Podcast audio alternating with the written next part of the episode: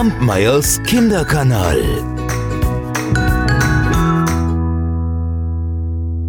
Es gab einmal einen Mann, der sich auf die Suche nach der Wahrheit machte.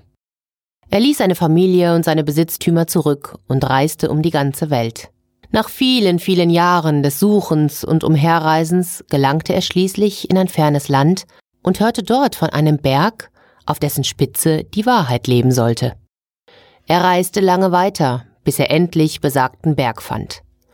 Dort wanderte er unter großen Mühen tagelang hinauf, bis er schließlich an den Eingang einer Höhle kam.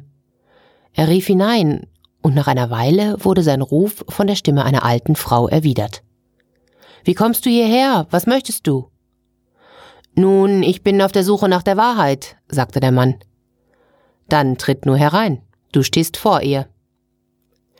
Da betrat der Mann die Höhle und sah am anderen Ende an einem Feuer sitzend eine alte Frau, die so hässlich war, wie er noch nie ein Wesen zuvor gesehen hatte. Die Augen quollen hervor, das Gesicht war übersät mit Ausschlag, die Zähne waren riesig und furchtbar krumm, und ihr langes, dünnes Haar hing strähnig herunter. Du bist die Wahrheit? brachte der Mann mühsam hervor. Die alte Frau nickte.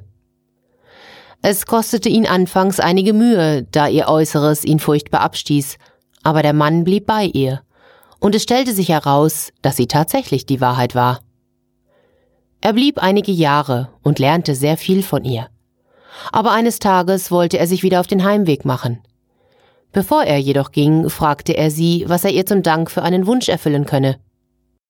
Ich bitte dich nur um eines, sagte sie, wenn du in die Welt zurückkehrst und über mich sprichst, dann sag bitte, dass ich jung und schön bin.